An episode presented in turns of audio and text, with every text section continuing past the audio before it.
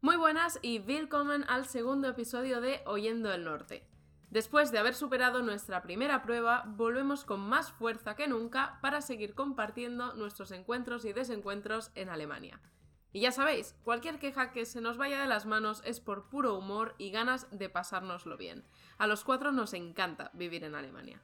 En este programa veréis que estamos probando una nueva manera de grabar para que no se nos corte a algunos ratos como ocurrió desgraciadamente en el podcast pasado, ¿verdad que sí, mano? Pues probando, probando, feliz Navidad.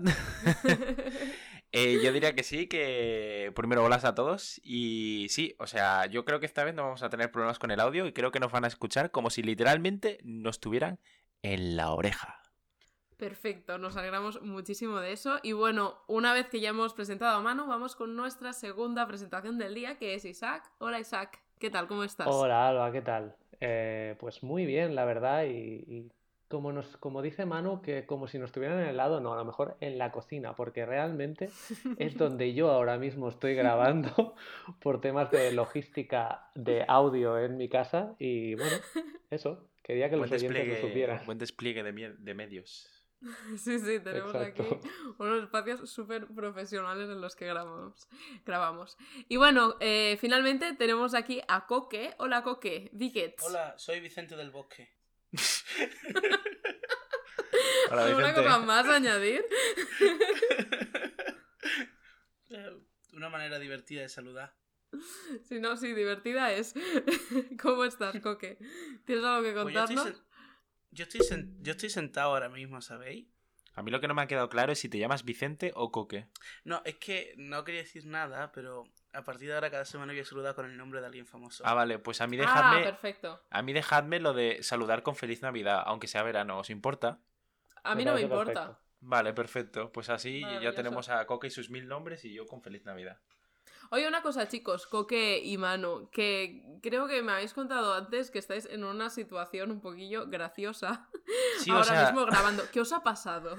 Tenemos que decir que es que tenemos el don, el don de que nos pasen cosas. O sea, ya eh, esto es el colmo, ¿no? Y al final, eh, Coque hoy tenía que grabar y cada uno íbamos a grabar en nuestra casa. Y bueno, se ha tenido que acercar literalmente en mi casa y lo tengo en mi cara. O sea, está aquí pegado, estamos los dos juntitos aquí, pasando calor, no penséis mal.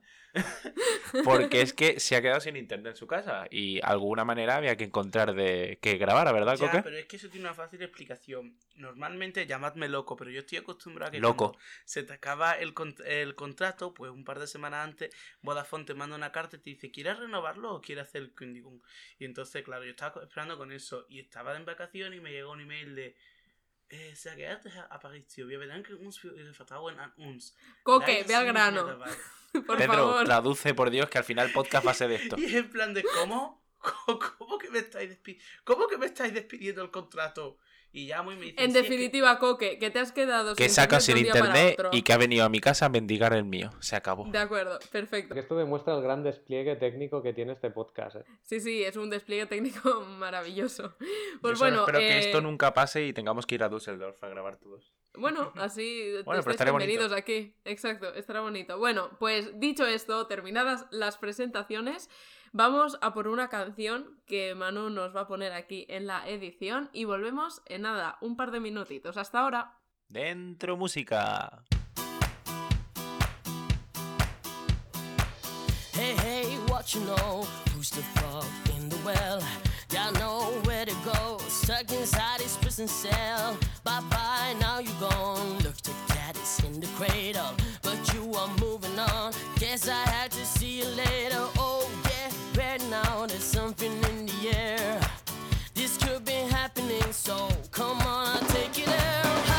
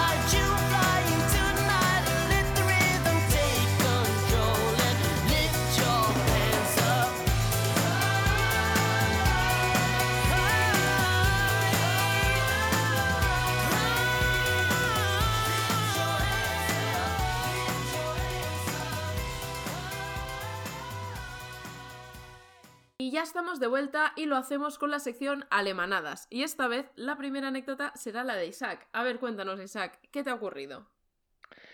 A ver, pues hoy os voy a, os voy a hablar de la calefacción a temperaturas inhumanas en invierno.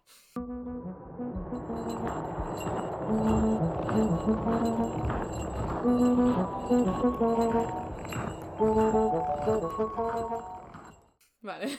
O sea, Vamos bien. el tema, el tema es muy claro, ¿no? O sea, Hmm. para mí está bien que en Alemania haya calefacción, ¿vale? No hay ningún problema. Eh, además funciona muy bien. Y estaríamos que el problema- bastante mal si no. Claro, También te tengo Exacto. que Eso decir. estaba pensando yo. exacto. De hecho, El sin problema- calefacción morimos.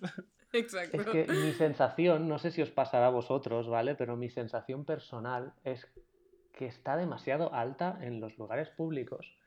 Eh, normalmente yo hablo de pues el transporte público, porque es un sitio en el que yo, personalmente, cuando entro y voy a, a- a otro sitio a tres o cuatro paradas o más incluso, no me quito la chaqueta. Yo soy bastante alemán en ese aspecto.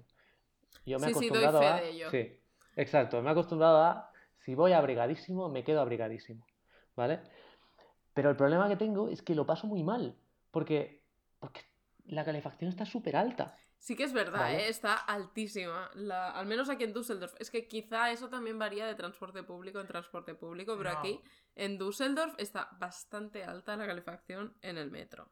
Además, en un sitio, es que es eso, además en un sitio que no, que, en el que no te vas a quitar mucha ropa para, para estar, porque vas de pasada, es un transporte público.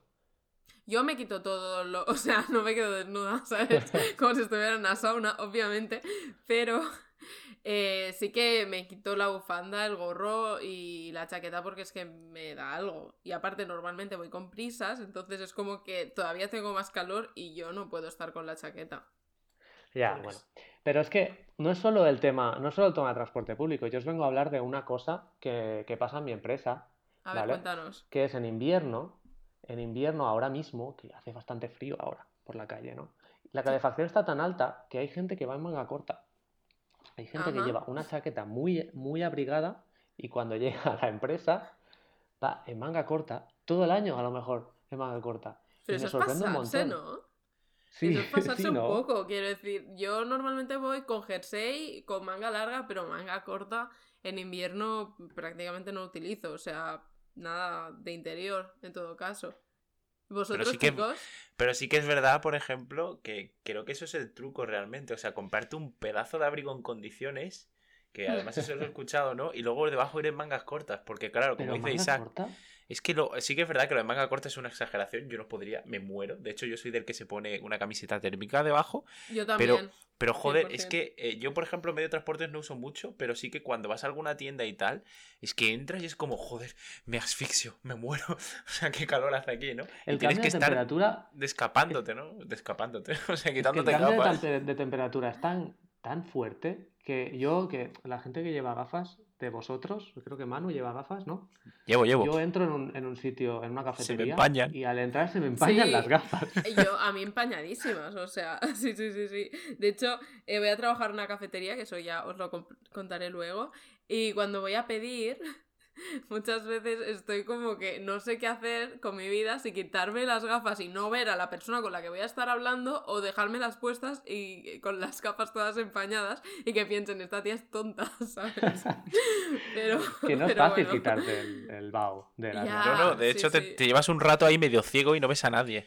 Es que a mí se me empañan las lentillas. Ah, tú tienes lentilla. Sí. Ah, bueno, bueno, eso, eso está Es una buena solución. Pues bueno, O sea, Isaac, que creo llevar que también nos venías a contar otra anécdota relacionada con, con sí. un piso en el que viviste. A ver, Sí, cuéntanos. exacto. Sí, es que resulta que esto es muy fuerte, porque yo vivía hace cinco años o así, estuve compartiendo piso con un, con un compañero de trabajo, ¿vale? En ese momento, y, y teníamos un dúplex, o sea, la parte de arriba de un. El propiet- los propietarios de- del dúplex eh, vivían debajo, ¿no? Y resulta que eran ellos los que tenían el control de, de la calefacción. Y la calefacción era de este tipo de calefacción que es irradiada en el suelo. No sé si sabéis cuál es. Sí, sí, sí. ¿Vale? Sí, sí. Pues claro. Es gloria máxima. Sí, gloria máxima. A no ser que la controles tus vecinos. ¿no? Claro. Exacto. Eso- eso si la controlan tus vecinos, si la controlan tus vecinos, eh, nosotros nos pasó que en invierno no podíamos casi llevar pijama ni nada, porque teníamos que ir en, en- en calzoncillos por la casa porque hacía muchísima calor. Y, has metido en una o sea, es que era tal cual una sauna, Isaac. era una sauna, exacto. Era una sauna. ¿Ibas desnudo entonces? Eh, ca- prácticamente. O sea, tú ya estabas practicando para las saunas alemanas. Exacto, Claro. ya me pusieron, creo que fue la, le- me pusieron a prueba a los propietarios para decir, bueno, mira, ya está preparado para ir a las saunas alemanas. Es que no sé por qué, pero te imagino ya llegando a las saunas alemanas como diciendo, a mí ya que me metan en un horno, y yo no tengo miedo a nada, chaval. He Esto es vivido como en estar un en casa. Esto al lado de mi casa, un iglú. Pues bueno, eh, aparte de esto, Isaac, que ha traído un montón de material hoy para Sí, el sí, podcast, Me he preparado bastante bien. tenías también otra cosita que nos quieres enseñar, ¿verdad? Sí, y para esto necesitaré la ayuda de Manu, que Vale. estoy ya en, en- en producción o en edición o como se llame esto, postproducción. Postproducción. eh, in- pondrá el audio, pero ahora os lo voy a poner. Resulta que el otro día iba por la calle y, y bueno, vi una cosa bastante que me sorprendió bastante y dije, mira, voy a grabar un audio para que sea más real lo que explico.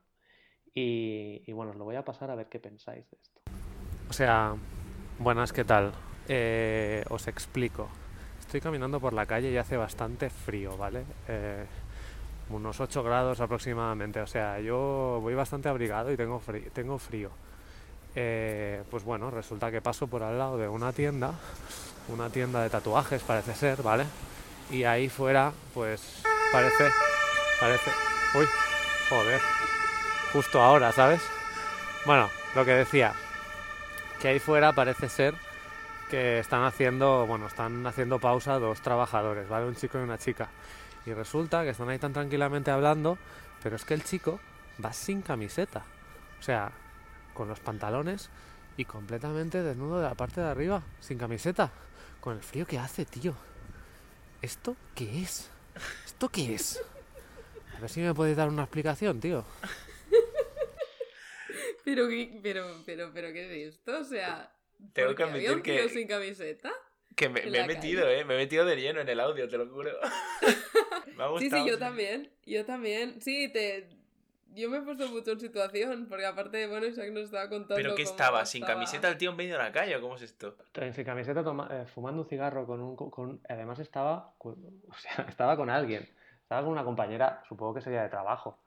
Eh, y, y estaban ahí tan tranquilos hablando. Lo normal, ponerte yo a hablar con tu experiencia- compañero sin camiseta. Sí, a ver, yo como dime. experiencia en tatuajes que tengo, que tengo varios, eh, te tengo que decir que puede ser, o sea, vamos a conocer el criterio de la buena fe. Puede ser que él fuera el que se estuviera tatuando y entonces, claro, cuando estás tatuando la piel arde y ponerte la ropa sin nada de plástico encima, pues es que se te puede infectar mucho y claro, y el tatuaje por si estaba sin camiseta y estaba fumando, puede ser que no estuviera terminado, sino solamente estuviera haciendo pues una pausa para luego seguir tatuándose. Entonces puede ser que fuera eso, pero yo te digo yo que yo he hecho, me he hecho tatuajes y he hecho pausas y el tatuador se ha ido afuera a fumar y yo no he salido en calzoncillo a la calle a estar con él ahí, sino me he quedado sentadito o tumbado porque... Y más si se lo está haciendo, o sea... Es que está todo mal, porque se lo está haciendo primero en la parte de arriba. Es decir, haga donde se lo haga, no sé que sea en los brazos, que ahí tendría que llevar camiseta. Duele que te caga, la espalda grita, las costillas muere y el pecho poco más o menos. Y que se esté tatuando y salir a la calle sin camiseta a fumar, el tío es masoca, literal. Bueno, igual de este modo se le adormece la piel del frío y luego siente menos el tatuaje, que eso también No. podría pasar. No, no, ¿No? eso es peor, eso es peor, eso yo lo intenté una Entras vez. frío, ¿no? Sí, eso yo lo intenté una vez, o sea, me, me iba, me- cuando me tatué el pecho, me puse una lata de Red Bull donde me iba a tatuar pensando que se me iba a quedar dormido con el frío, y la Virgen, y la Virgen, por Dios, yo estaba hasta llorando. Dios santo. Isaac, creo que querías decir algo, que te he oído intentar meter ahí la patita para Ah, sí, sí. Bueno, sim- simplemente que creo que la teoría de Coque es bastante buena porque parece que la chica esa, la chica que, que- o sea, yo paso bastante, bastante a menudo, casi cada día por ahí. Y la chica que estaba hablando con el chico sin camiseta, eh, la veo bastante. O sea que puede ser que es ella, fuese la trabajadora que estaba tatuando al chico. Y se estaban haciendo, tomando un cigarro. Tiene mucho sentido, sí. Sí. Sí, yo también lo creo. Parece mentira que quien haya venido aquí a traer razón al podcast de hoy sea Coque, ¿eh? precisamente. Sí, sí, sí. También te digo que, o sea, que, que, que sí, puedes verdad que te has hecho el tatuaje de puta madre, el tío tendría mono de fumar, pero joder, es que se hace un tatuaje plus, coge un pedazo de pulmonía increíble este hombre, ¿no? Y luego Sí. le va a doler más Sí, sí, sí, mismo. cuerpo- Y luego aparte que como la piel, o sea, se está tatuando y la piel ya cuando te paran de tatuar se relaja y empieza el proceso de, recupera- de recuperación. Ok. Súmale ese plus que sale al frío y luego la piel ya tranquila y congelada vuelve a Hostia, tatuarse tío, otra vez. Ese hombre no estaba De hecho, pensando, la verdad. Que ese tiene el carnet de masoca número uno, vamos. Bueno, este hombre eso, o seguramente le, le mucho debería... de, de tabaco. Las dos cosas podrían ser. Pero bueno, eh, continuemos con el podcast, que llevamos ya bastante rato dándole vueltas a esto de los tatuajes, que es muy interesante, pero incluso se podría dejar para otra ocasión, ya que Coque tiene bastante experiencia en esto de los tatuajes. Y de momento eh, nos iremos a un ambiente más laboral, donde se encuentra la próxima anécdota, ¿verdad, Mano? Sí, sí, o sea, se podría decir que es un ambiente laboral, pero tengo que remontarme un poquito al inicio de todo para que podáis entender un poco esto, ¿no? Porque mi anécdota eh, va ¿Sí? sobre lo que viene siendo trabajar sin idioma. Vale, esto, esto puede ser muy gracioso. Sí, o sea, tengo unas cuantas experiencias sobre ellos desde mi primera experiencia hasta una más actual, ¿no? Entonces voy a comentar un poquito lo que me estuvo pasando, pero quiero que os pongáis un poco en circunstancia, no, en situación, y para esto nos vamos a tener que venir a- al primer día al que vine en Alemania. De acuerdo, pues cuéntanos, mano. ¿Cómo fue Vale, yo, quiero que sepáis una cosa. Yo el primer día que llegué a Alemania, mi conocimiento sobre alemán era literalmente cero. De acuerdo. Y para que, para que lo podáis corroborar, o sea, el nivel mío era el siguiente. O sea, yo llegué de lo que viene siendo el aeropuerto, ¿no? Mi padre, porque mis padres viven aquí, me recogieron. Vino mi padre con el coche a recogerme y bueno, yo salí del aeropuerto, me monté en el coche y nada, yo no tenía ni puñetera idea de dónde estaba, ¿no? O sea, yo sabía que estaba en Alemania, pero acabó, nunca había estado ahí antes. Entonces, pues estuvimos con el coche, viajamos por lo que viene siendo la autopista y nada, yo me percaté de que había un cartel que se repetía muchísimo, ¿sabes? ¿Y qué Y- ponía en No ese sé por cartel? dónde vas. en ese cartel ponía Ausfahrt. Y esto no se me va a olvidar en la vida, de verdad, ¿eh? Y además siempre lo cuento. Y, o sea, este era mi nivel, ¿no? Yo veía ese cartel y nos tiramos, joder, como una hora literalmente viendo ese cartel cada dos por tres. Hasta que yo, inteligente de mí, cogí y le pregunté a mi padre, oye papá, ¿esa ciudad cómo de grande es? Me cago en Dios". O sea, Ausfahrt, eso que es la ciudad más grande de Alemania. A mí que me lo expliquen. Y mi padre, tan sabio él, que, que es un grande, coge y dice, Manuel Jesús, como él me llama, dice, hijo mío, eso significa salida. o sea, No grande esa ciudad, sí. o sea, ese era mi nivel de alemán cuando yo llegué aquí, mi primer día en Alemania. O sea, para que hagáis una idea, ¿no? Pues poco después de esto, eh, yo ya eh, me metí en- un curso de alemán y tal. Pero yo lo que quería realmente era trabajar. Yo vine aquí y yo quería trabajar. Entonces, Hmm. eh, mi madre eh, consiguió que yo pudiera entrar a trabajar en un lugar. Obviamente, un chico como yo, que no tenía experiencia laboral, que no hablaba idiomas, que solo hablaba andaluz, español y poco, bueno, andaluz, dialecto, ya te digo, o sea, que imagínate. Y me metieron a trabajar en un hotel, en un hotel Vale. limpiando. Aquí Vale. Es donde empieza la primera anécdota. Pues imaginaros yo en un hotel con ese pedazo de nivel alemán, creyendo que Ausfahrt es la ciudad más grande de Alemania.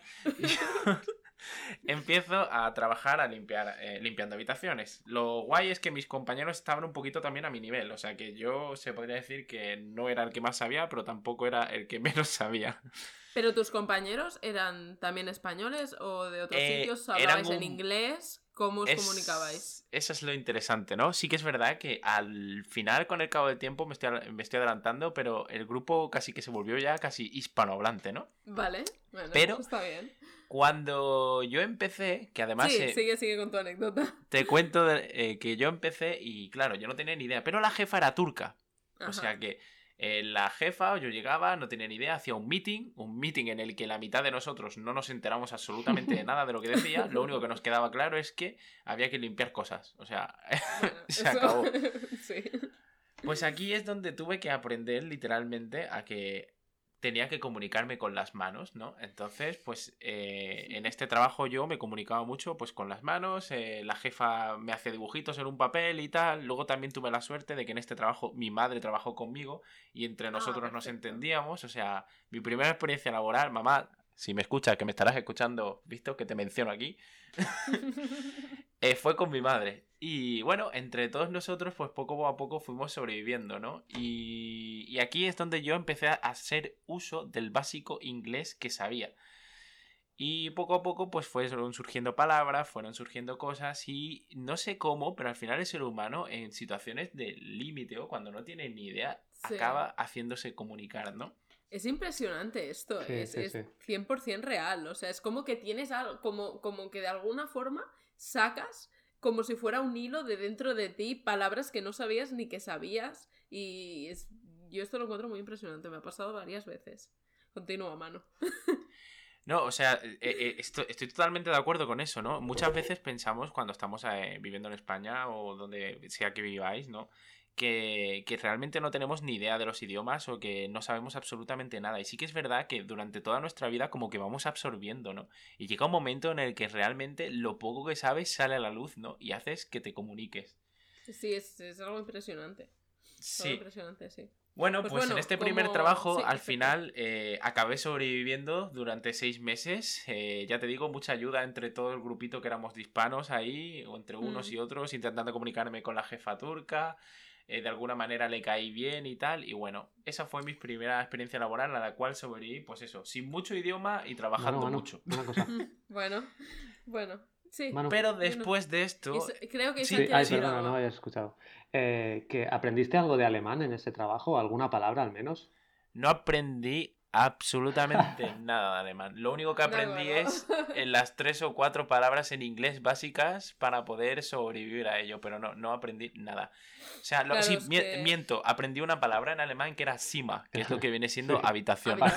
Es sí, básico para claro, tú. Es bastante Trabajo. importante en un hotel, exacto. Sí, y sobre todo porque eh, cuando, hombre, primero tenías que ir a la habitación, eh, me acabo de acordar ahora de que cuando iba a las habitaciones tenía que llamar a las puertas, ¿no? Para poder entrar y limpiar. Y una de las cosas que me ha pasado más de una vez es que, claro, tú llamas y a lo mejor el hombre te quiere decir algo como límpiame esto más o ten cuidado con esto o no sé cuánto, pero claro, si no entiendes absolutamente nada, Claro, eso puede ser un problema. No, no te enteras de nada. Claro, claro. Qué, qué drama, por Dios. Y bueno, eh, Manu, continúa explicándonos qué, qué anécdota Te tienes. explico. además Después de, este sobrevivir a mi primer trabajo en un hotel, el cual ¿Sí? fue, ya te digo, un poco entretenido, eh, tuve la oportunidad de eh, tener una entrevista para trabajar en un almacén, ¿vale? Eh, entonces empecé a trabajar en un almacén sí. en el cual esta entrevista me la consiguió mi padre. Yo tuve mucha suerte, ya te digo. al tener aquí mis padres, pues conocían gente y de alguna manera u otra, pues al final no tuve yo que literalmente buscar Sí. Hombre, es un puntazo, la verdad. Sí. el trabajo en sí, ¿no? Entonces me lo, como que me lo, me lo pudieron Hmm, ayudar. Sí. Bueno, lo que iba diciendo, que la cosa es que me consiguió mi padre, mi padre es camionero y me consiguió una entrevista en un almacén. Él iba con los camiones y conoció a un chico español que se llama Fernando. Y este chico, Hola, pues me hizo- Fernando. Hola Fernando, es verdad que si estás por ahí, ¿Lo estás Fernando. Eh, gracias por todo, Fernando. Este hombre eh, me concedió una entrevista de trabajo. Sí. Y, y ahora entenderéis por qué digo gracias Fernando. Digo gracias Fernando porque el día que hice la entrevista con este hombre la, la hice en español, gracias a que Fernando obviamente era español. Claro. Claro. Pero claro, eh, Fer- eh, me- estuve literalmente escribiendo eh, seis meses con él por email y él me decía que necesitaba alemán para poder trabajar ahí porque obviamente era una plantilla con muchos alemanes y tenía que poder comunicarme con ellos. Sí. Así que mientras estaba trabajando en el hotel, en mis ratos libres le escribía a Fernando diciendo, Fernando, por favor, a ver cuándo te acuerdas de mí y de me dejas entrar en el almacén. Claro. Dándole mucha lata durante todo este tiempo, ¿no? Bueno, Hasta que me no concedió la entrevista. Efectivamente, llegó un momento en el que se cansó de mí y dijo, joder, pues le voy a conceder la entrevista a este hombre. Bien Y me la concedió. Sí que es verdad que no aprendí nada de alemán y yo cuando fui a hacer la entrevista, yo soy una persona bastante, bastante sincera. Sí. En ese aspecto le dije, mira Fernando, yo te digo la verdad, yo ganas de trabajar tengo todas las del mundo, pero no tengo ni puñetera idea de alemán. Y me dice Fernando, bueno, podemos hacer una excepción. ¿Y el inglés cómo lo lleva? Aquí la verdad es que mentí como un bellaco. Le dije, Fernando, yo con el inglés creo que puedo hacer aquí mucho. De y aquí puedo a Marte. pilotar". Efectivamente, yo creo que puedo. Fernando, que de verdad tiene el cielo ganado, cogió y me dio la oportunidad y dijo, bueno, vamos a hacer una cosa, esto realmente no se ha hecho nunca, pero vamos a coger, voy a hablar con el equipo, voy a intentar que todo el mundo habla contigo en inglés para que así puedas comunicarte y tal. O sea que pasé la entrevista y me contrataron. Eh, cabe destacar que, que Felicidades. Fer- Muchas gracias por ello. Cabe destacar que, que esto es bastante importante, que Fernando me lo dijo, ¿no? Vamos a Mm. probar. Ni siquiera sabíamos si esto iba a funcionar o no. Entonces, obviamente, si al final era incapaz de comunicarme con mis compañeros Claro. o lo que fuera, pues iba a acabar en la calle. ¿Y cómo obviamente. fue? eh, al final te pudiste comunicar, aprendiste alemán. ¿Cómo has, cómo has aprendido alemán, mano? Que es mi Esto gran es- pregunta. Eso ya te lo contaré en otro momento. De acuerdo. De momento, como incógnita. voy a, te voy a dejar ahí cómo sobreviví a esto también. La cuestión es que empecé a trabajar ahí. Y bueno, pues eso, eh, al principio empezar a hablar con mis compañeros, pero claro, te das cuenta de que absolutamente todo tiene, todos tienen más nivel de inglés que tú. Claro, claro, claro. Y más Pero lo habiendo gracioso- mentido Claro, vas nivel. habiendo mentido como un bellaco, ¿no? Entonces, todos mis Sí. compañeros llegaban a mí hablándome en inglés pensando que yo soy un maestro, un promaster, porque claro, el jefe le ha dicho que hablen conmigo en inglés porque yo hablo inglés. Entonces mis compañeros venían y me empezaban a hablar y tal, y yo era como, ¡Hi! y, y hablaba muy poco, ¿no? Pero lo que más siempre recuerdo es que había un chico eslovaco que me hablaba muy, muy rápido en inglés y me preguntaba cosas, ¿no? Y era como, ah, pero esto se dice correctamente de esta forma. Y yo, pero yo no tengo ni puñetera idea. Manuel ¿Qué me vas a preguntar? Claro, yo era el nivel top ahí, ¿no? Bueno, pues la, la cosa es que eso, iba yo pues hablando en inglés, lo poco que sabía y tal. Algún compañero, eh, me- esto me acordaré siempre, se pensaba que yo tenía algún problema de sordera o algo. Porque claro, ellos me hablaban en inglés y, Y yo no me enteraba. qué todo el rato. Y yo todo el rato era como que, hasta que llegó uno que es que me encantó y me dice, oye Manu, ¿tú tienes algún problema de oído? Pero, pero a ver, pero a ver. No, señor, yo lo que tengo es un problema de que no hablo inglés. A ver, Manu. eh, nadie en ningún Sí, sí. momento se planteó que el problema no fuese físico, sino que no tenías ni idea de inglés. Efectivamente, eso es lo Me que yo no entiendo, tío. No sé, también es verdad que yo era muy buen actor. Entonces, como no hablaba tampoco mucho, las pocas o tres cosas que decía las decía bien, ¿no? Entonces daba la sensación de que no me enteraba uh, simplemente por eso. No o tus Y todo el mundo está en que- plan, Manu está aquí porque desgrabas, ¿sabes? muy, muy avispados no eran tampoco. Madre mía. Así que nada, pues poco a poco me di cuenta de que tenía que aprender de alguna manera. Y, y aquí es donde llegó mi salvación, entre comillas, y este Emilio, te saludo si estás escuchando también esto, yo saludo a toda la gente. Hola, Emilio. Hola, Emilio. Hola Emilio. Y Emilio llegó este hombre italiano Que se convirtió en mi mejor amigo. Él empezó a Ah. hablar conmigo en inglés siempre y Emilio sí se percató que yo no tenía ni puta idea Ahí, de hablar ahí. inglés. Bueno, una persona observadora en la empresa menos mal, hacía menos mal. El único que se dio cuenta de que no estaba sordo. Así que Emilio y yo empezamos a viajar y empezamos a estar mucho juntos y él empezó a hablar mucho Mm. conmigo en inglés. Así que con esto, gracias a esto, empecé a coger mucha base y empecé a hablar cada vez más y más y más inglés. Mm. Además de estar apuntando pues, muchas cosas en los cuadernitos, que mi cuaderno Mm. era un show. Mi cuaderno era palabras que escuchaba en alemán, Mm. que yo traducía en español para luego intentar traducirlas en inglés y poder decirle a la gente. O sea, eso era un show. Ya ves. Eso era un maldito show. O sea, mi cuaderno Ya estaba en tres idiomas que, que, que- que ni siquiera eran tres idiomas porque no, no lo sabía. Pero, pero bueno, aunque fuera de una manera torpe, en realidad esto es un muy buen consejo que yo siempre doy a la gente que me está diciendo que está aprendiendo alemán o un idioma, que es apuntarte palabras que te han servido durante en cualquier momento, ¿no? Que has aprendido y a, a mí muchas veces lo que me ha pasado, esto sobre todo lo hice en Japón, porque bueno, eso ya lo contaré otro día igual, pero yo estuve viviendo un año en Japón. Eh, yo me he apuntado muchas palabras en japonés, entonces eh, cuando me hablaban y yo quería decir algo que sabía que había aprendido, pero no me acordaba exactamente de esa palabra, decía, espérate un momento, sacaba mi libreta, japonés de turno se me quedaba mirando como diciendo, "Mm, ¿qué haces, Alma? ¿Eres tonta? Y encontraba la palabra y la decía. Entonces, eso, a ver, a veces pareces un poco tonto, pero al final lo importante es comunicarte. Así que mira, Es lo pierde- mejor a perder mundo. la vergüenza en realidad, o sea, es que no hay para tanto y todo el mundo que vivimos en el extranjero hemos pasado por alguna situación parecida, así que fuera vergüenza, porque si no, nunca vas a hablar nada. Estoy totalmente Yo de acuerdo. tengo que decir una cosa. totalmente. Eh, Sí, y creo dinos, que, Isaac. que es así en, a todos los, en todos los, a todos los españoles, la gente que, que hemos aprendido inglés en España, eh, que nos pensamos que sabemos mucho, tenemos un nivel muy alto de inglés y realmente cuando llegamos a un país donde mm, la gente eh, considera su nivel relativamente normal, eh, pero es incluso mejor que el nuestro y nosotros decimos, ah, mi nivel es bueno en inglés, aunque no sepamos decir nada, pues lo notamos, ¿no? Entonces la diferencia. Y eso es lo que te pasó con tus compañeros, ¿no? Es un choque brutal. Sí que es verdad que yo nunca dije que hablara inglés. O sea, yo lo tenía. O sea, es- sí, en, en Ya, la ya. entrevista sí, pero A yo tenía sí dijiste. Ah, no, Emilio Ahí no, sí lo a- dije. Bueno, al pero entrevistador. Al entrevistador sí le mentí, pero porque necesitaban contar el trabajo. pero sí que es verdad que yo sabía que no tenía ni idea de inglés. Y... Pero sí que es verdad que una cosa es que pienses que no tienes ni idea y otra cosa es cuando te enfrentas al mundo real y te das cuenta literalmente de que no Exacto, tienes ni idea. eso es lo que me O pasó sea, a mí, porque es brutal. eh, que pensaba que tenía sí. un nivel re- relativamente normal de inglés y que podía eh, defenderme aquí en Alemania y cuando vine a Ale- a Alemania pues me di cuenta de que mi nivel no era tan bueno. Sí, a mí, A mí me pasó eso con alemán directamente, que yo había estudiado un A1 en Barcelona, pero es un curso que yo nunca cuento, o sea, como que no lo tengo en cuenta, porque es que yo eh, me acuerdo que nos invitaron a una fiesta en la escalera de vecinos, como la misma semana que llegamos, ¿no? Y yo, no, no, yo quiero hablar alemán, porque digo, bueno, he estudiado tal, eh, si hablo alemán y digo que solo alemán, pues lo voy a aprender más rápido. Y nada, que yo solamente sabía decir, hola, soy Alba, he estudiado Historia del Arte, vengo de Barcelona. Y luego me hablaban y, me- y yo me quedaba como, ¿qué me estás contando? ¿Sabes? es que es súper diferente lo que tú has aprendido a luego poner en práctica ese idioma y que te hablen nativo. O sea, es que no tiene nada que ver. La risa es la solución, Alba. La risa.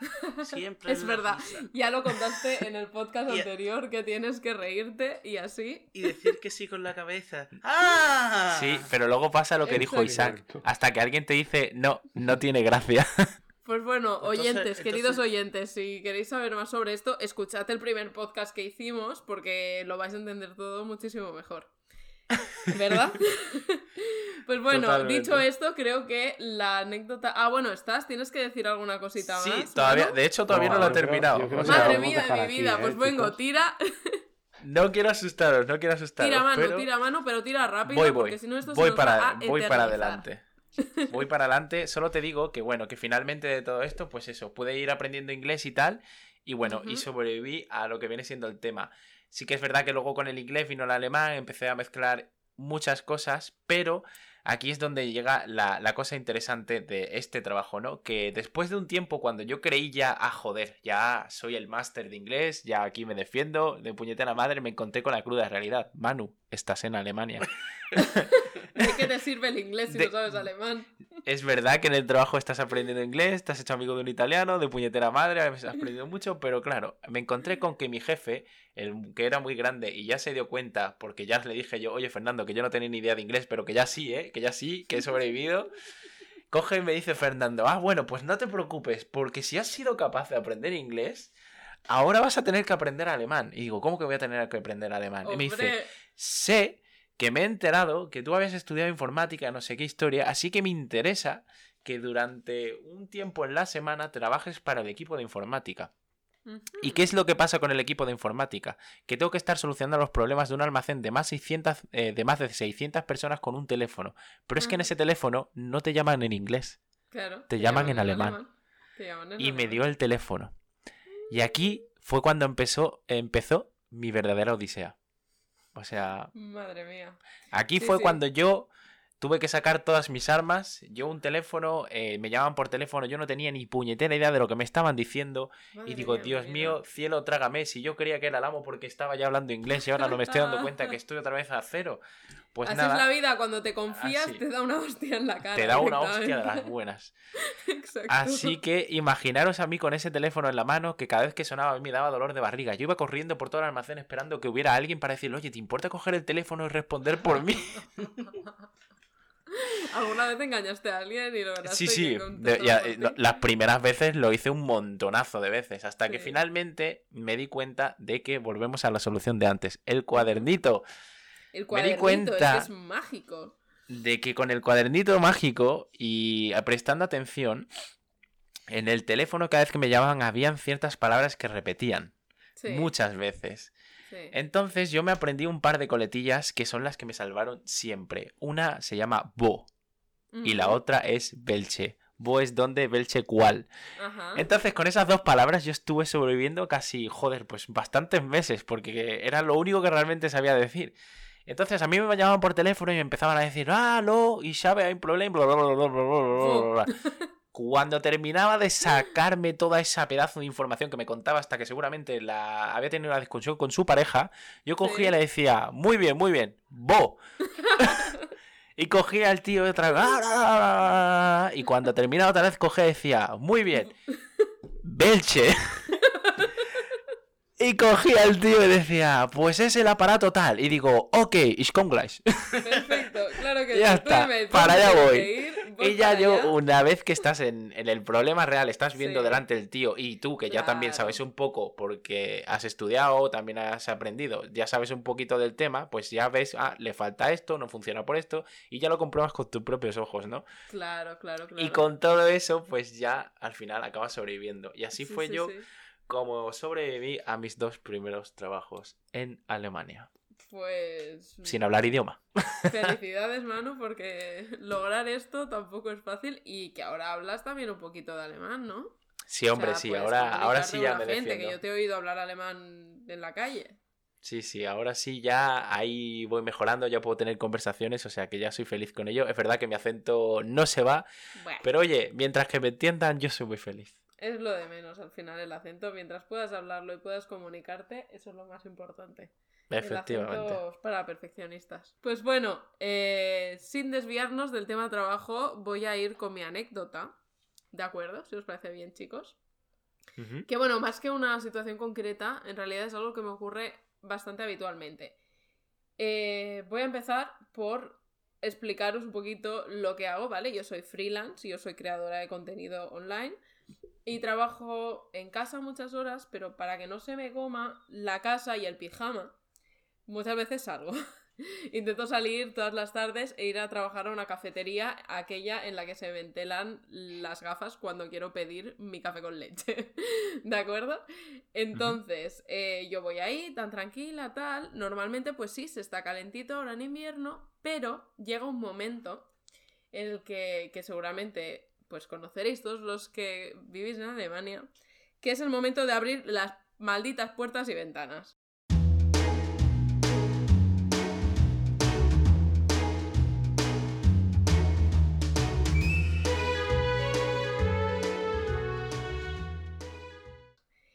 El bendito y tan amado eh, por los alemanes Lüften, que es simplemente pues ventilar, que yo no sé qué les pasa a los alemanes que ventilan dos o tres veces por hora. Yo es una cosa que no puedo entender. Entonces, en esta misma cafetería, eh, tú estás tan tranquilamente en tu ordenador trabajando, pues bien, calentito, con la calefacción y tal, y deciden abrir la puerta y te viene un golpe de aire que flipa, un frío que parece eso el Polo Norte, y que yo personalmente muchas veces tengo que terminar trabajando con el anorak, ¿sabes? Porque es que de verdad que me muero de frío, yo pienso, pero a ver, eh, a mí me han dado muchas explicaciones para esto y de hecho seguro que mucha gente que nos esté escuchando nos va a venir en los comentarios y nos dirá, ah, esto del Luftener que es súper necesario porque no sé qué. No, a ver, yo los motivos ya los conozco. El primer motivo de todos es eh, la humedad. Porque se ve que en Alemania hay mucha humedad y salen muchas humedades y no sé qué, y si no ventilas, pues las humedades obviamente pues están ahí y se hacen más grandes. Que yo eso lo entiendo, pero es que con dos o tres veces que ventiles en un día, yo creo que es suficiente. Eh, entiendo también que el aire se queda acumulado si es un sitio público, como, como por ejemplo, pues es una cafetería, ¿no? Y que de tanto en tanto tienes que ir ventilando. Pero hija mía, es que no hace falta abrir la puerta de par en par cada maldita hora. Como 10 minutos, es que tienes más rato abierta la puerta que, que cerrada. Y aparte luego también están las ventanas por la parte de arriba abiertas todo el rato. Esté la puerta abierta o cerrada. ¿Qué dices? Tienes la calefacción a, to- to- a tope, como ha dicho Isaac antes, y al mismo tiempo tienes las ventanas abiertas, es como no entiendes que hay algo en, Hay algo en la está mal. energía, ¿sabes? Que tú vas a estar desperdiciando. Es que luego tanto ecologismo, tanta ecología, tanta hostia, y están aquí desperdiciando energía de una manera que, que a mí me parece... Y luego, perdonad que estoy aquí yo a tope, pero es que de verdad que este tema me indigna, Adelante, que no sabéis. Que no sabéis. Otra de las cosas que me dicen es por las enfermedades, porque claro, si es un sitio público, pues si hay gente que está enferma y hay virus y no sé qué, que la gente se puede contagiar. Yo eso lo entiendo, pero es que ¿qué no ves? Que si tienes las ventanas y las puertas abiertas, corrientes de aire todo el rato, la gente se va a enfermar más que si tienes todas las puertas cerradas, es que no tiene ningún tipo de sentido, de verdad. Y yo es que, es que estoy indignadísima. Tengo a la gente que me sigue en Twitter frita con este tema, porque es que cada vez que me abren la ventana o la puerta es como, madre de Dios, pero ¿por qué lo hacen? De verdad, o sea, ¿vosotros os habéis encontrado con esta situación o soy la Eh, única no, loca? yo también, incluso en mi empresa, eh, gente que va en Hmm. manga corta, como ya he dicho antes, eh, incluso en mi empresa abren las ventanas, pero no tanto. Lo abren cada dos, tres horas, Vale. la abren diez minutos, que eso lo veo relativamente bien. Lo que pasa que yo sí que pienso que, o sea, los alemanes, no sé si lo han inventado los alemanes, pero es algo que he descubierto yo aquí, aquí en las ventanas de Alemania, que tienen una función que es abrirla solo por arriba, que para mí es la mejor función de la ventana. Me Sí, encanta. Está muy bien eso, ¿eh? Sí que es Y, verdad. y no la... Es- De hecho, lo utilizamos mucho en Exacto, casa. y eso. no la Chapo. usan. O sea, abren la ventana por completo. En vez de dejar durante una hora la ventana por arriba abierta, que entra mucho menos frío y como está la calefacción, bueno, pues tal, Sí. eh, dejan la ventana o la puerta, en mi caso es un- casi una puerta porque es una ventana como de balcón, la abren por completo. Y además dicen, uy, qué frío hace. Y es como, ya, ya lo sé que hace No, frío. no, no shit, No me Sherlock, jodas. es que de verdad, o sea, claro que, pero si estamos a cero grados fuera, me vas a decir que si abres de par en par la ventana, no va a hacer frío, es que de verdad, yo, es que de verdad, es que me indigna Ay, tanto ay, esto. veo un poco de hate en Alba, ¿eh? Es que de verdad que no puedo con eso, es una cosa que no soporto, es que aparte me lo he encontrado en todas partes. Iba a estudiar alemán y era la primera vez que nevaba en un, en un año, creo que era en 2016, la primera vez que nevaba y el profe durante la clase, oh, es la primera vez que nieva, qué bien la nieve, no sé qué, no sé cuántos, pausa, ¿qué hace? Abrir todas las ventanas, cuatro ventanas de la, de la, del aula venga, ahí, a Cholón, que entre todo, todo el viento. Y yo, pero a ver, señor, que yo no estoy saliendo a la calle eh, a merendar o lo que sea porque me estoy muriendo de frío y usted está aquí abriendo todas las ventanas que casi entra la nieve. Y obviamente eh, los calefactores estaban a 5, que es el Por máximo. supuestísimo, hombre. y es claro. como, es que es una incongruencia que de verdad yo no, no soy, no es soy que capaz. o sea, yo, es que yo no lo creo que tiene que, entiendo. hab- tiene que haber eh, como una especie de, de- de acuerdo mutuo entre todas las escuelas de idiomas de la maldita Alemania y los trabajos, no sé, en general, porque es que lo hacen en todos sitios, de verdad. Es Yo que a mí sabes me que pone creo, No solo en la Es escuela muy de idiomas. Es ¿eh? que esto en todas partes. Es que es, es como. Eh, yo sabéis, ¿sabéis qué Que, creo? eh, No Coque, creo que que creo. querías decir algo. Que hay una leyenda urbana No es solo en la escu- que Sí. a lo mejor como estas que dices un nombre cinco veces en- delante del espejo y ya te aparece no sé qué, pues si no, si no ventilas Sí. bien el- las habitaciones, te puedes morir, Te vas a morir. algo así. Sí, de hecho, el, el novio de una, bueno, ahora marido de una amiga mía, igual me estará escuchando, ya sabrá quién es.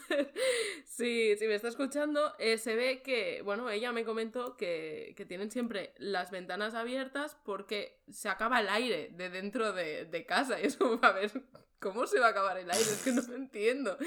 Eso es muy fuerte. Pero luego, eh, en verano ocurre como todo lo contrario.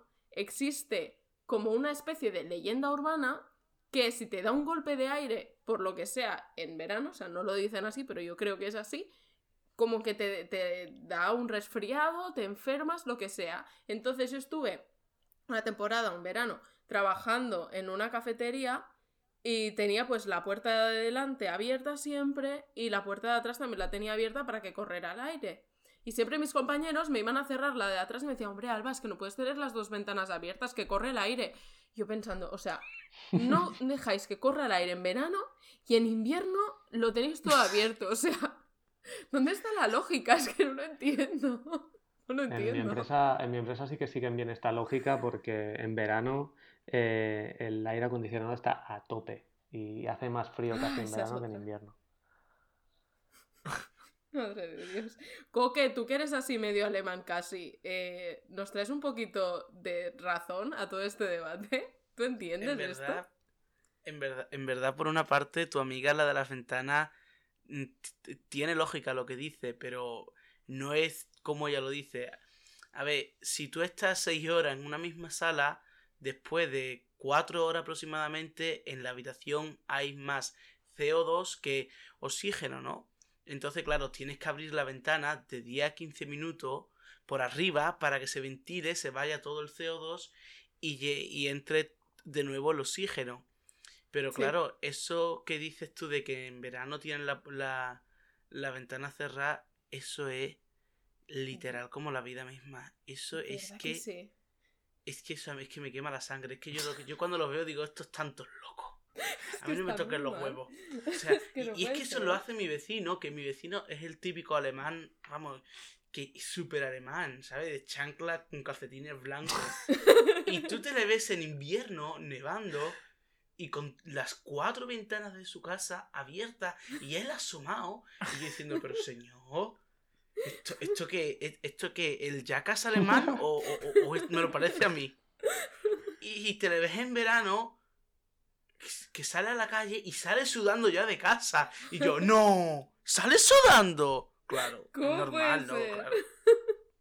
No, pero esto me pasó a mí en el instituto cuando yo estuve haciendo el bachillerato aquí. Sí. Y fue que eh, la clase era súper grande y yo estaba en el instituto por las tardes porque por la mañana trabajaba y entonces solo habíamos pues literalmente cuatro gatos, éramos siete Ujú. en la clase, ¿no?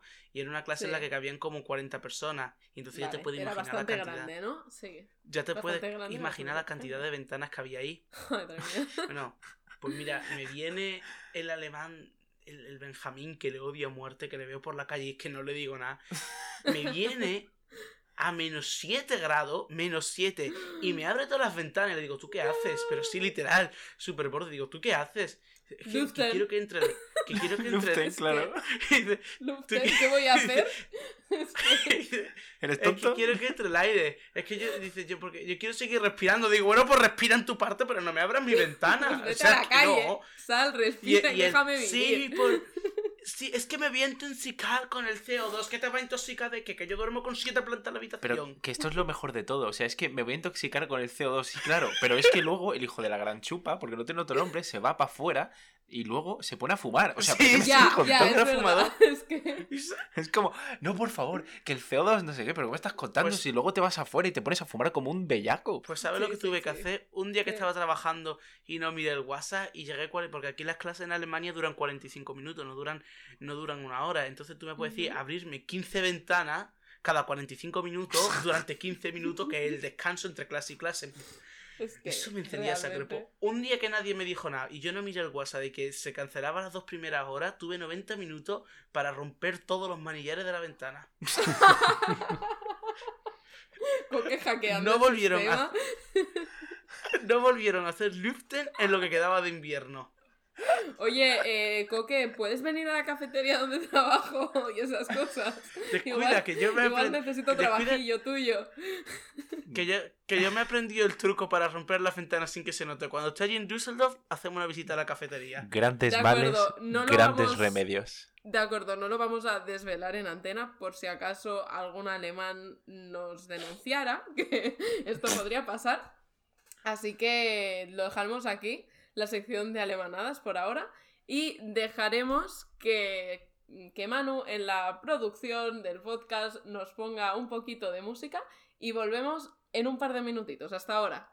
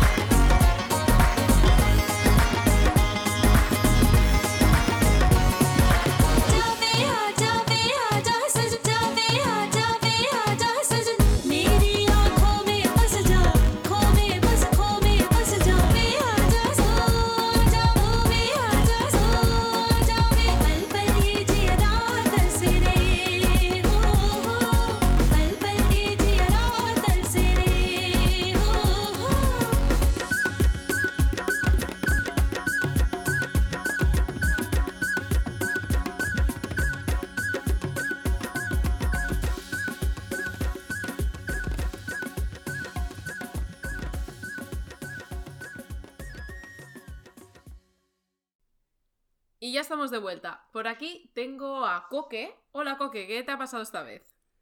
Buenas noches. Le atiende Don Coque.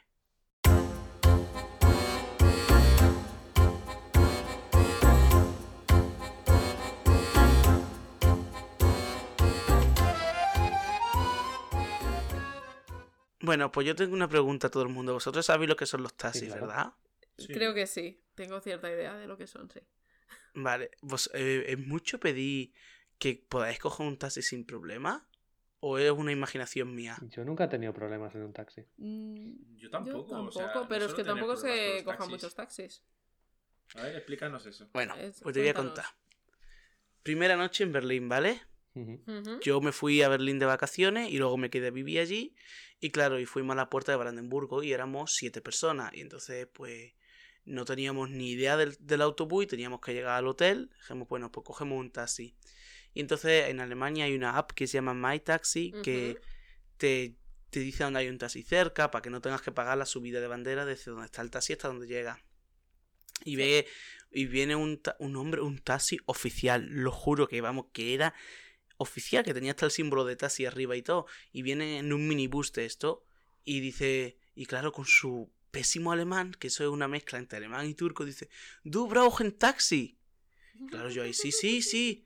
Y el Du fahren, Du fahren, ich günstig. Y bueno, venga, vale. Tradúcenos, mucho- tradúcenos, Pedro. Sí, que hay so- gente entonces- que no sabe gente que no entiende. Él me preguntó que si yo necesitaba un taxi y yo sí, sí. Y entonces el hombre, bueno, pues yo te llevo que, me- que es más barato. Y como no teníamos mucho dinero y queríamos invertir, pues 2.50 por persona, que era lo que costaba un billete de metro, pues dijimos, bueno, pues nos vamos con este. Y entonces nos pregunta ahí dónde va. Y entonces le decimos, "Ah, pues vamos al Hotel Plaza, que está al lado del Kudam. Y claro, y yo, a ver, soy una persona que cuando estoy aquí eh, de viaje siempre me suelo quedar súper bien detallado a muerte, con memoria fotogénica o fotográfica, como se diga eso, fotográfica. Fotográfica. Fotogénica no sé si Eh, puede ser la memoria. Y entonces me quedo grabado por donde tengo que pasar, porque muchas Ajá. veces me salvo así la vida. Vale. Y yo veo que este taxi, que este taxista nos empieza a llevar un poco raro, ¿no? Y digo. "Mm". pero bueno, claro, es verdad que todos los taxis a los turistas le intentan sacar un poquillo de euros más, porque claro, los pobres trabajan mucho y lo veo bien. Sí. Pero cuando me, me pregunta, ¿dónde iba? Después de un buen rato le digo, al Hotel Plaza. Se pone, ah, vale, sí, sí, es verdad, que se me había olvidado. Y yo, madre mía. Vale. Y- eh, y entonces, ¿hacia dónde te al cabo de-? O sea, al cabo de 13 minutos, pasa otra vez al lado de la puerta de Brandenburgo y se pone, ya hemos llegado. Y yo, y yo, no, nosotros nos hemos montado aquí, queremos ir al Hotel Plaza. Y se pone, ah, sí, sí, ya me acuerdo dónde es, perdona, perdona. Digo, a ver, que es en la Kudan, en el Kudan, que es el mismísimo centro de Berlín, que está, Sí. que no tiene pérdida. Sí, sí. Y nos empieza a llevar por unas carreteras. Y yo, y yo ya, en plan, brote psicótico de que me moría. Yo ya, y madre mía, ya me muero aquí, ya no me. tú dónde me encuentras. A mí me roban los hígados y los riñones. Y entonces, ¿qué pasó? Que en ese momento pues hay un control Ostras. policial, ¿no? Sí. Y está el, con- está el, el conductor del taxi estaba en esa velocidad en el que tú no sabes si vas a- si él va a parar o no.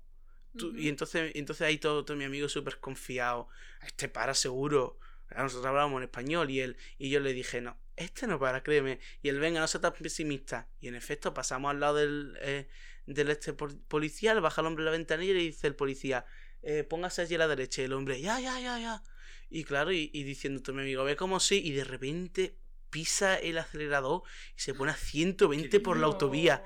Y yo, y yo, ¿qué coño está pasando aquí? Y, dice, y dice el taxista, nicht Führerschein. Ostras. Traduce. Pedro, No. porque eso es importante. Eso dice que yo no tengo eh, carnet de conducir. literalmente tiene carnet de conducir? dijo, yo no carné. Y yo, ay madre, carnet. ¿dó- Madre ¿dónde mía. nos lleva? ¿Dónde nos lleva? Y el hombre, eh, Hause, Hause. Y yo, ¿cómo? Hause significa casa. Y yo, pero ¿cómo que casa? No, ¿Cómo que tú me casa? dejas a mí aquí. Que Entonces, quiero ir entonces- Hotel Plaza. entonces lo que hice fue, le subí el freno de mano del tirón. Y me mira así y dice, Du viele Kilo, que significa que yo tenía muchos kilos. Du machen Auto kaputt. Que romperás el, el coche. Diría que sí, porque como, claro, le tiré el freno de mano y se pensaba que le Pero había roto el de la coche. carretera, coque. O sea, yo no sé conducir, yo no tengo carnet de conducir, No, no. pero creo que el freno de mano tampoco se puede usar tan a la ligera, ¿no? Yo, yo, no, yo te voy a decir una cosa, si yo me cagado. Si yo me moría, si yo me moría, me moría por mi culpa, no porque me mataron un taxista. Eso te lo Era aseguro. taxista, que era un puto loco. Es un puto loco. Y entonces yo le tiré y, y claro, y me dice, tú me has roto el coche. Y yo digo, ¿cómo que te has roto el coche? Y dice, tú tienes muchos kilos. Y yo que no. Y digo, mira, nos bajamos aquí. Y entonces me dice el tío, ¿salen? Y yo, ¿cómo que te paguen? ¿Tú estás gilipollas Y entonces, entonces aprieta el... Ahí fue cuando yo noté que el tío de verdad no tenía ni idea de conducir porque apreté, el tío apretó el acelerador y el coche no funcionaba y me mira así como con cara de mátame y luego hasta que tardó un rato, que yo estaba, yo no le iba a decir nada, yo estaba esperando que llegara la policía. Y, y, yo- y- y- y tardó un rato en darse cuenta de que tenía el freno de mano puesto. Déjame, entonces- de- déjame que, que me aclare. O sea, pero al final, ¿qué pasó? El coche literalmente se paró en medio de. sí, porque yo puse el freno de en mano. medio yo de la el freno de mano, O sea, carretera. que Pero se no- paró en medio de la nada. De la nada. De la En medio ¿Pero de había- una ¿Había carretera. más coches o estabais solos? Porque No, no, es que eso es lo gracioso, es que era un camino de tierra, sin nadie alrededor, en medio del bosque. No, nos siguió. o Sí, sea, sí, pero tardó bastante en encontrarnos. Eso fue a la una, eso fue a la una y la policía llegó a las tres. ¿Qué ¿eh? dices? Estuvimos allí dos horas, pues... Pero ¿cómo bueno. hicisteis para que no se fuera? No, no, el tío se dio cuenta, después de un rato se dio cuenta que tiene el freno de mano. Ah, o sea, que se había rayado porque se creía que habíais partido el coche. de sí, por el peso, que ya el coche no Ah, conducía por mi culpa. O sea, él no se había dado cuenta que tú le habías dado el No. freno de mano. Se pensaba Y que yo, habías claro. roto el coche porque pesabas mucho según él. Sí, y claro, yo pues... Y yo le dije, esta mi casi me mata, ahora vendrá aquí con toda su familia y me secuestrarán. Yo este no dejo que se vaya hasta que venga la policía. Así que no le digo nada. Y claro, entonces él luego, después de un rato, racionó y se dio cuenta de mano, pero el tío se largó. Y yo me quedé ahí en plan de, bueno, ¿y ahora qué, qué hacemos? Y claro, pues En medio de de la, carretera mañana. de noche estabais. sí, en medio de un bosque, en un camino de tierra. Vale. ¿Y llegó la policía? Llegó la policía a las 3 después de dos ¿Y horas. qué pasó con eso? Bueno, pues que estábamos en Treptow, que eso está como a 25 kilómetros de Berlín. Vale. O sea, de la O puerta, sea, de, la puerta de Brandenburgo. alejasteis un ratito. Sí, y entonces viene la policía y nos dice, oye, ¿habéis visto un taxista que se dio a la fuga? Y sí, nosotros éramos los que íbamos montados. Y dice, ah, vale, vale, ¿por dónde se ha ido? Y, dice, y digo yo, por ahí adelante. Y dice, vale, pues nos vamos. Y digo, ¿cómo que nos Pero? No vais a ayudar. momento, Que yo quiero ir a mi hotel plaza, ¿sabes? Y- y- y- claro, y dice, no nos vais a ayudar. Y dice, sí, ahora dentro de un rato vendrán los compañeros. Dentro de un rato vinieron a las 6 de la Te mañana. juro que yo pensaba que el policía te iba a decir, no te preocupes, que te pido un taxi. Sido Te juro. el o sea, mí- yo, yo estoy en esa situación. A mí me llega la policía y me dice, te pido un taxi. Te juro que yo ya ahí me, me vuelvo loco. Pero es que al parecer cuando nos recogieron los, los compañeros de la policía, luego a las 6 de la mañana que estuvimos, estuvimos cuatro horas en medio de la calle, en medio de la nada, en con un bosque alrededor. No sé, joder. Y un camino de tierra. Podrían haberos metido con vosotros y ir en la persecución. No, porque decía que no, nos poníamos nuestra vida en riesgo, pero si me la estoy poniendo más en riesgo aquí, que va a salir un jabalí y, y, y adiós Pedro. A ver, Pedro, Es una que- coque. Pues no. Es que quizá, quizá también ponías la vida Dime. en peligro en esa situación, ¿no? Claro. Una, una Dime, cosa que eh, Sí. yo lo que no me ha quedado 100% claro era si el, la persona esta, el taxista, era el que vosotros pedisteis con la Sí. app. O era un farsante que simplemente... No, ese fue uno que nos vio. Ese era uno que estaba ahí mm, sacado del coche, literalmente nos estaba montando el coche y nos vio que íbamos a pedir un taxi y nos dijo que él nos Ah, llevaba. vale. Tú pensaste que era el de la- Vale, vale. Vale. No, es que, es que era un taxi oficial. Igual según el luego me señor con- había robado el taxi.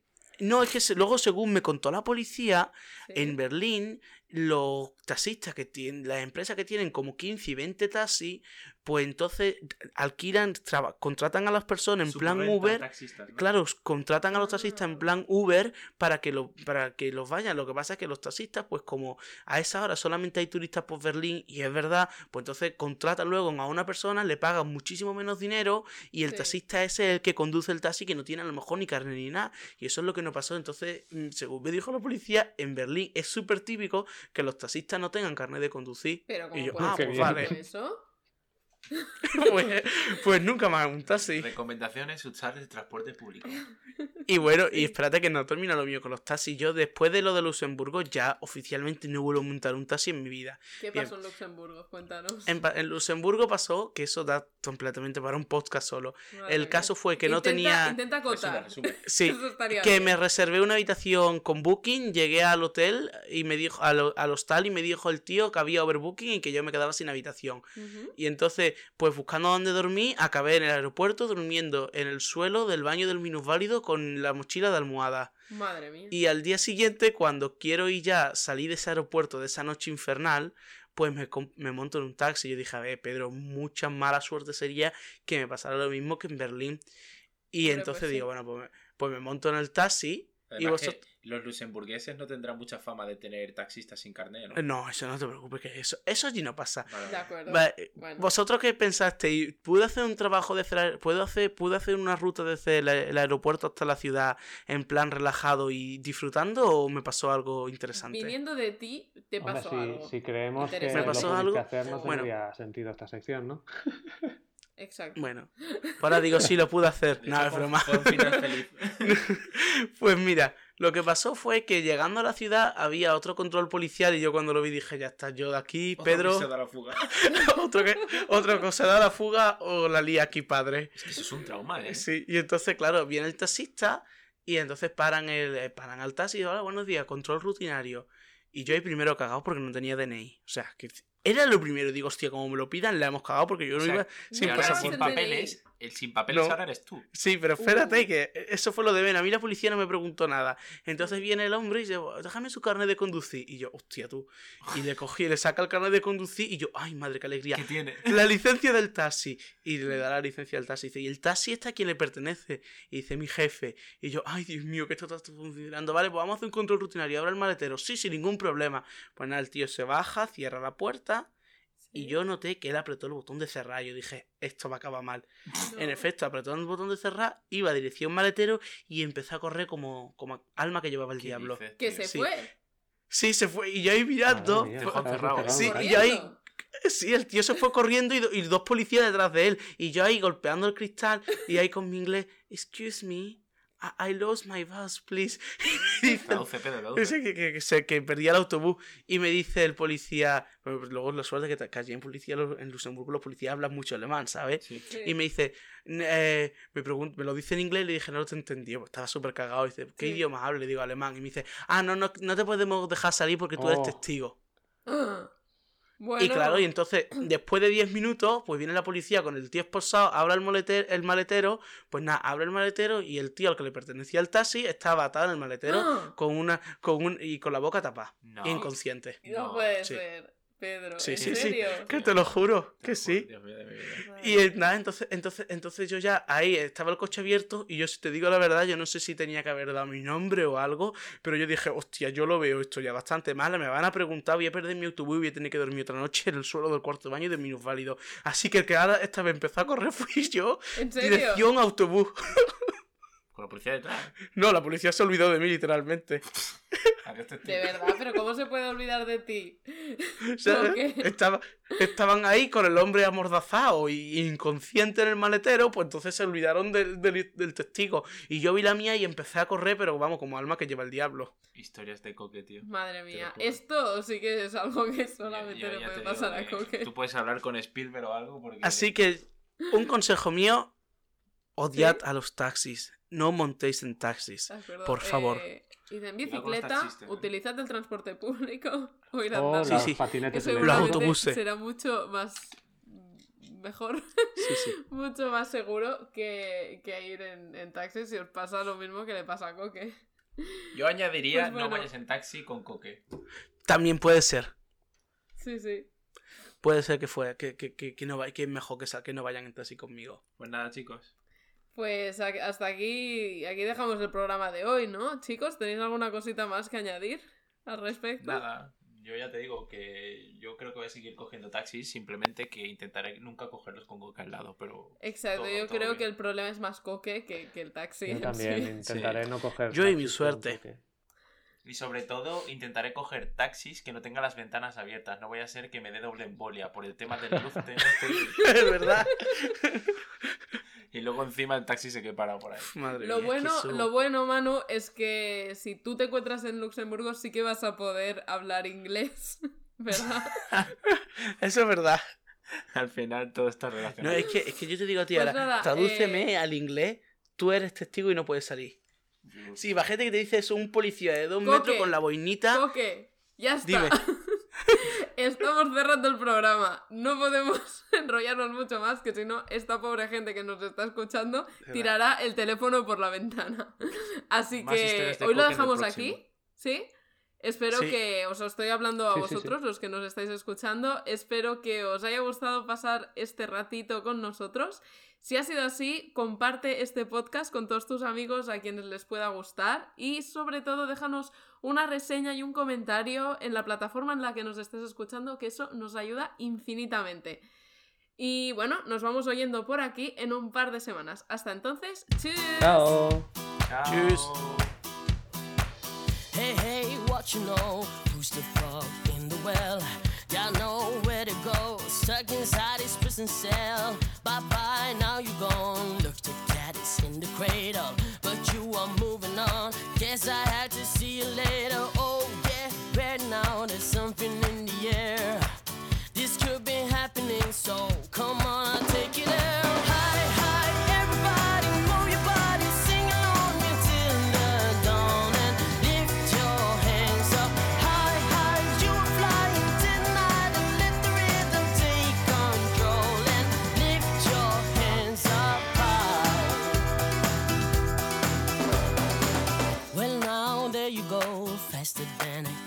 all. You made it to the show right before the curtain call. Hey, hey, it's me again. Look who crawled up from the well.